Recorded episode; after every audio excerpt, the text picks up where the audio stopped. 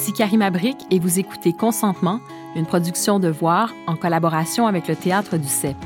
À l'occasion de la sortie de la pièce Consentement chez du CEP, voici une série de six balados qui explorent la notion du consentement sexuel et qui s'intéressent à notre système de justice. Une création de Karima Brick en collaboration avec Antoine Bordelot. Épisode 4, la dénonciation publique, vertu et critique de MeToo.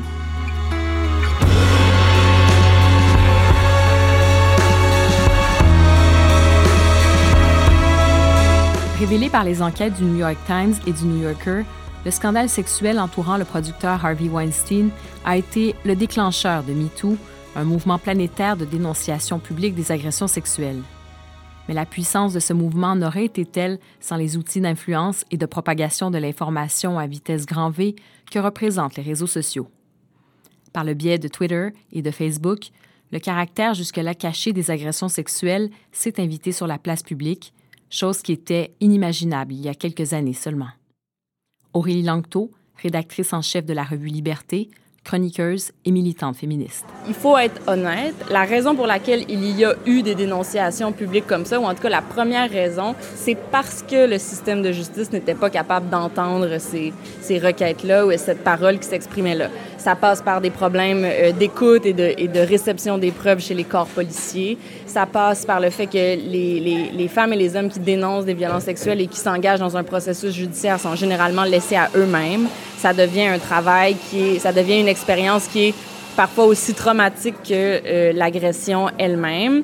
Et ça fait en sorte qu'il y a des voies de contournement qui se sont créées. Les dénonciations publiques étaient le symptôme d'un débordement ou du caractère inadéquat du système de justice. En plus des viols, le mouvement MeToo a eu pour conséquence d'élargir le débat et d'y inclure les inconduites sexuelles et le harcèlement sexuel.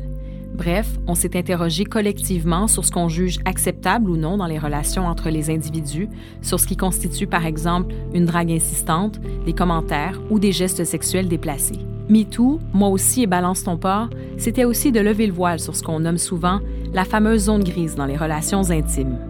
Monique Néron, journaliste judiciaire au 98.5 FM, et Émilie Perrault, journaliste culturelle. Je pense que ça a changé dans notre façon de, percevoir le harcèlement et les agressions sexuelles, ce qui est une bonne chose. Le, le wake-up call, si je peux me permettre, euh, euh, qui est survenu il y a un an, a permis de libérer une certaine parole, a permis de libérer des victimes, euh, des gens qui avaient enfoui ça très, très loin, qui pensaient que euh, c'était de leur faute, qui avaient honte. Euh, je pense que ça a permis beaucoup, beaucoup de, de dénonciation. Ça, ça a été le, le beau côté parce qu'une prise de conscience comme quoi du harcèlement sexuel ou une agression, quelle qu'elle soit, cela dit, parce qu'il y a plusieurs niveaux de gravité, mais quand même, ça laisse des marques. C'est important de s'arrêter. Sauf qu'en même temps, on y reviendra sans aucun doute, mais pour le reste, malheureusement, il n'y a vraiment pas grand-chose qui a changé. Mais en fait, je pense que ça nous ouvre les yeux, la suite du MeToo, sur euh, qu'est-ce qui, qui reste comme option pour ces victimes-là, à part faire un hashtag. Ça parlait à beaucoup de femmes, puis ça a certainement aussi ouvert les yeux à des hommes qui, un, peut-être n'étaient pas conscients de la gravité du problème, peut-être n'étaient pas conscients de leur façon d'agir. Moi, je pense qu'il y a quand même beaucoup de gens qui se sont euh, questionnés. Puis ça, c'est quand même euh, très positif. Puis il y a quand même clairement un avant-après. Je pense qu'il y a des choses en ce mm-hmm. moment qui sont en train de se placer. Il y a évidemment des gens qui exagèrent. On peut plus rien dire, c'est pas vrai. On peut continuer d'avoir des discussions entre collègues au bureau, là. Il n'y a pas de, a pas de souci. Mais je pense que c'est très sain, en fait, cette prise de parole-là. Une vision que ne partage pas du tout la journaliste et intellectuelle française Elisabeth Lévy, une des instigatrices et signataires de cette tribune publiée dans le quotidien Le Monde, qui critiquait le mouvement Moi aussi. Aux côtés de personnalités phares de la société française, comme Catherine Deneuve, elle formait un collectif de 100 femmes qui défendaient une liberté d'importuner indispensable, selon elle, à la liberté sexuelle. Elles ont écrit que le viol était un crime, mais que la drague insistante ou maladroite n'était pas un délit, ni la galanterie une agression machiste. Cette tribune a eu une résonance planétaire. Alors que le mouvement Moi aussi était essentiellement louangé dans les médias occidentaux, la lettre des 100 a été la première tribune d'importance, signée par des femmes, à exprimer un discours à contre-courant. La tribune a ainsi ouvert la porte à d'autres critiques du mouvement Moi aussi, notamment aux États-Unis. Un an plus tard, est-ce qu'elle signerait à nouveau cette tribune? Elisabeth Lévy, directrice de la rédaction de Causeur et auteur. Des deux mains et des deux pieds, mais plus que jamais. Euh, Déjà, pour, il y a une raison de principe. On nous parle de parole libérée. Et quand la parole se libère dans un sens qui ne va pas dans le sens de, comme vous l'avez appelé, le présumé consensus, si vous voulez, tout le monde gueule. Donc la liberté est très surveillée quand même. On est libre, mais si on dit comme tout le monde. J'ai vraiment l'habitude d'être minoritaire. Mais sur ce coup-là, je crois que malgré l'hystérie des médias et de quelques groupuscules autour de cette question et sur la façon dont c'est traité, je crois plutôt que la société est de notre côté. Pour Elisabeth Lévy, le phénomène Moi aussi, balance ton port en France, a aussi fait émerger par ricochet la question de la liberté d'expression. Selon elle, le discours des gens qui ont des réserves face au recours à la dénonciation publique est mal accueilli médiatiquement, voire honni. Et sur le mouvement Balance ton port en lui-même, Elisabeth Lévy demeure sévère. Sur le fond, je crois que le grand problème de ce mouvement MeToo et Balance ton port, et d'ailleurs le fait qu'en France on l'ait appelé Balance ton port, c'est-à-dire d'une façon absolument horrible, délation plus animalisation euh, ne manque pas d'intérêt à mon avis, mais donc ce grand mouvement se fonde sur un récit complètement mensonger de la réalité. Il nous présente comme la norme la culture du viol, le féminicide, ce qui sont des transgressions de la norme. Dans nos pays, la, réalité aujourd'hui, si vous voulez, c'est ce que a expliqué Marcel Gauchet, c'est la fin de la domination masculine. Et c'est une excellente chose. L'égalité n'est pas réalisée partout, comme rien n'est réalisé intégralement. La domination masculine ne l'était pas non plus d'ailleurs. Mais l'égalité, euh, si vous voulez, n'est peut-être pas réalisée partout, mais elle est la norme. Et euh, ça, c'est le premier mensonge. On nous explique que les femmes sont menacées partout, qu'elles sont violées partout, et que leur vie est une atrocité, qu'elles sont entourées de bêtes féroces. Euh, la deuxième chose, deuxième mensonge, la justice ne fait rien. La justice ne fait rien. Il y a un tiers des, des, détenus en France qui sont en, qui sont en prison pour des, des crimes sexuels. Si on faisait rien, euh, ces gens-là ne seraient pas ni arrêtés, ni jugés, ni condamnés. Et si Elisabeth Lévy se considère elle-même féministe, elle n'hésite pas à critiquer d'autres courants féministes que le sien qui défendent la dénonciation publique pour les victimes d'agressions sexuelles. On n'a pas réparation. Euh, enfin, si, vous voulez, qui, qui euh, obtient réparation juste en allant gueuler dans la rue? Des siècles de droit, de civilisation, de codification, de réflexion pour nous dire ah ben voilà, on reprend le pouvoir en gueulant, mais ça suffit. Franchement, il y a derrière tout ça une volonté, même euh, inconsciente, euh, d'employer le flambeau victimaire et de le serrer contre son cœur en disant je suis une victime et on va vous faire payer pour les siècles d'oppression. Tout, ce, tout ça est dépourvu d'humour et dépourvu de, de réalité, dépourvu de subtilité, c'est-à-dire, et n'a strictement rien à voir avec la vérité, si vous voulez, des relations entre les hommes et les femmes, heureusement d'ailleurs. Moi, je suis une féminisme joyeuse et victorieuse, et euh, je ne laisserai personne, si vous voulez. Moi, je trouve que leur féminisme victimaire est sinistre et euh, tout à fait à côté de la plaque. Mais maintenant, c'est tout à fait leur droit. Simplement, ce qu'elles n'ont pas le droit de faire, si vous voulez, c'est de s'arroger à elles seules le mot féminisme. Ça, euh, ça ne va pas. Voilà. Aurélie Langto trouve que la dénonciation publique a sa raison d'être. Le système de justice étant imparfait pour répondre aux victimes d'agressions sexuelles, il importe de réfléchir à différentes voies alternatives qui reconnaissent les agressions subies, la souffrance des victimes et qui leur permettent d'obtenir réparation. Est-ce que la dénonciation publique est souhaitable en elle-même? Imaginons qu'on aurait un système de justice qui est parfait, adapté à la réception des plaintes, qui est humain, qui fonctionne selon des paramètres euh, féministes, entre guillemets, je sais pas. Bon, mettons que le système de justice est parfait, là.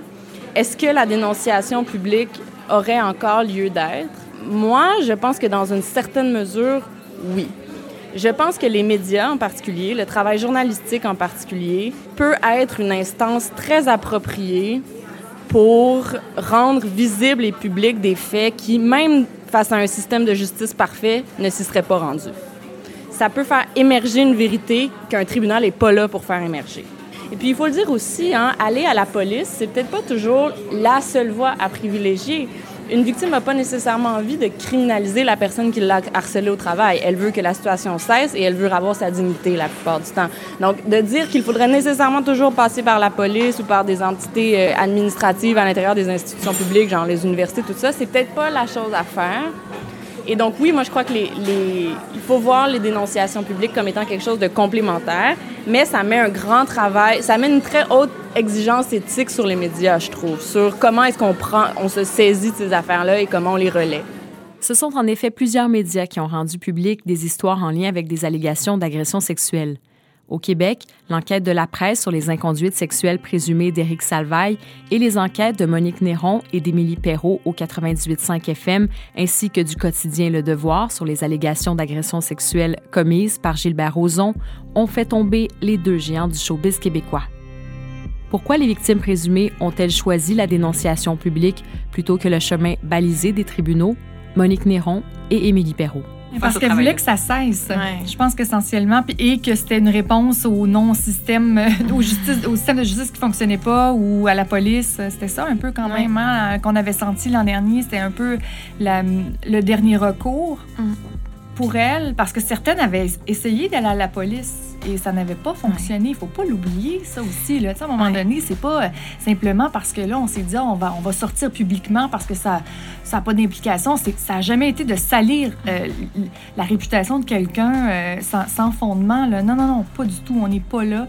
Puis c'est d'ailleurs la même chose pour tous ceux et celles qui les ont imités par la suite, comme je disais tantôt, dans l'ombre. Non, c'est ça. Puis tu sais, je pense qu'il y a une relation de confiance aussi. Il y a une chose qui était très, très c'est que à tout moment, ils pouvaient décider de ne plus participer. nous, on avait déterminé à un certain moment, ça va être jeudi matin. Mais si à 5 h moins quart, tu nous rappelles, puis tu dis, ben je le fais plus, c'est correct, correct. ça aurait été correct. Puis le fait qu'elles aient eu le courage de témoigner à visage découvert, elles l'ont toutes fait, c'est extraordinaire ça. Puis je pense que ça a clairement inspiré encore plus de gens. Un témoignage anonyme est aussi, peut être aussi véridique, c'est le même genre de travail qu'on fait, mais à partir du moment où la personne dit et en plus, tu sais, voici, je suis telle personne et je le dis ouvertement, c'est sûr qu'il y a une dose de courage, je pense, qui inspire. Avec les craintes que ça comportait pour certaines, de poursuite, entre autres, et aussi de, de, de, perdre des contrats, euh, de se faire juger, de se faire pointer du doigt, de ne pas être cru. Elles ont toutes fait ça en, ayant ça en tête. C'est pour ça quand on dit courage, puis on dit détermination, et c'est pas banal, parce qu'il y avait beaucoup, beaucoup, beaucoup d'enjeux pour elles. Mais au fil des semaines suivant le début du mouvement Moi aussi, des voix se sont élevées pour remettre en cause le recours à la dénonciation publique, particulièrement sur les réseaux sociaux.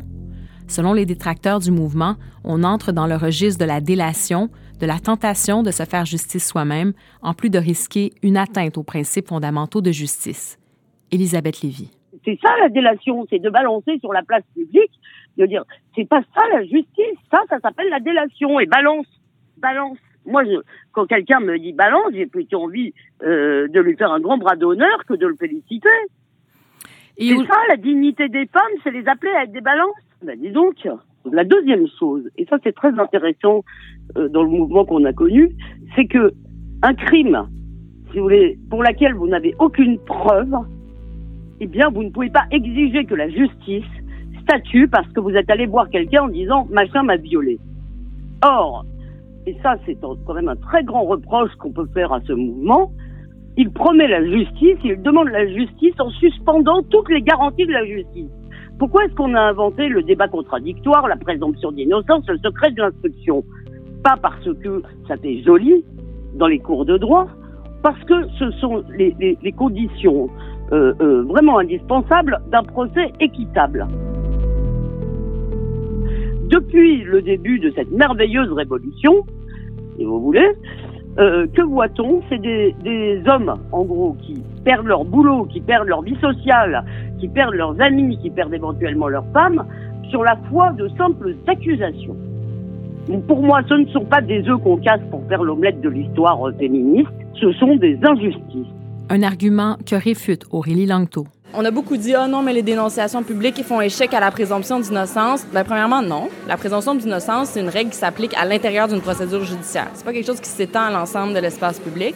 Euh, la liberté d'expression vient prendre le relais à ce moment-là. Et puis, par ailleurs, la raison pour laquelle on a la présomption d'innocence, c'est parce qu'un tribunal a le pouvoir de, punir quelqu'un et même de lui imposer la, peine la plus grave qui soit, c'est-à-dire lui contraindre dans sa liberté. Bon. Dans l'espace public, c'est pas la même chose. Il n'y a pas de pouvoir punitif qui vient avec ça, même si c'est sûr que quand on se fait dénoncer publiquement, il y a un opprobre social qui est, qui est présent. Mais je pense qu'il faut voir le travail des dénonciations publiques, ou en tout cas le, travail, le rôle des médias dans la prise en charge et le relais des dénonciations, comme étant complémentaire avec le travail des institutions judiciaires. Mais concrètement, les dénonciations publiques engendrées par MeToo ont-elles contribué à un véritable changement de société? Stéphanie Tremblay, porte-parole du RQ Calac, le regroupement québécois des centres d'aide et de lutte contre les agressions à caractère sexuel. On a rencontré presque le double de, jeunes dans les écoles secondaires, donc il y a énormément plus de demandes euh, pour des ateliers de sensibilisation, de prévention, notamment dans les écoles, mais dans plusieurs autres euh, euh secteurs. Donc on, sent qu'il y a comme un, intérêt puis une volonté, c'est ça, d'aborder ces questions-là qu'il n'y avait pas nécessairement avant. Ensuite, bon, est-ce que vraiment ça change une culture?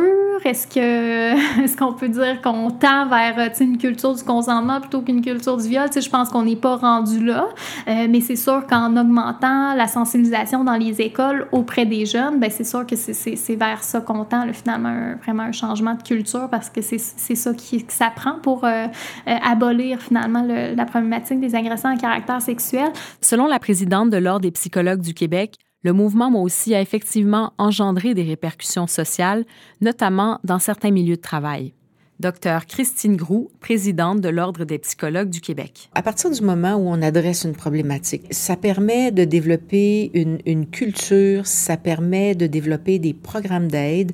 D'abord, ça permet de développer des politiques, euh, que ce soit au sein des organisations, au sein des institutions, au niveau de la santé publique. Ça permet de travailler sur la prévention. Ensuite, quelle aide on donne quand il y a des mouvements de dénonciation et comment on traite. Euh, et là, c'est toutes les politiques de harcèlement milieu de travail, toutes les politiques d'inconduite. Ben, en psychologie, c'est sûr qu'on travaille à améliorer l'aide aux victimes, définitivement. Puis il y a d'autres professionnels qui travaillent à traiter les gens qui ont commis des agressions sexuelles parce qu'on sait que dans 9 cas sur 10, quelqu'un qui a commis une agression, une fois dénoncé, quand il va en traitement, le risque de récidive est quand même beaucoup moindre. Fanny Britt a traduit la pièce de théâtre Consentement. Selon elle, le phénomène Moi aussi a permis un véritable débat collectif sur la question entourant les violences sexuelles. Et pour elle, l'art permet de se pencher collectivement sur les tabous de notre société et d'en sortir grandi.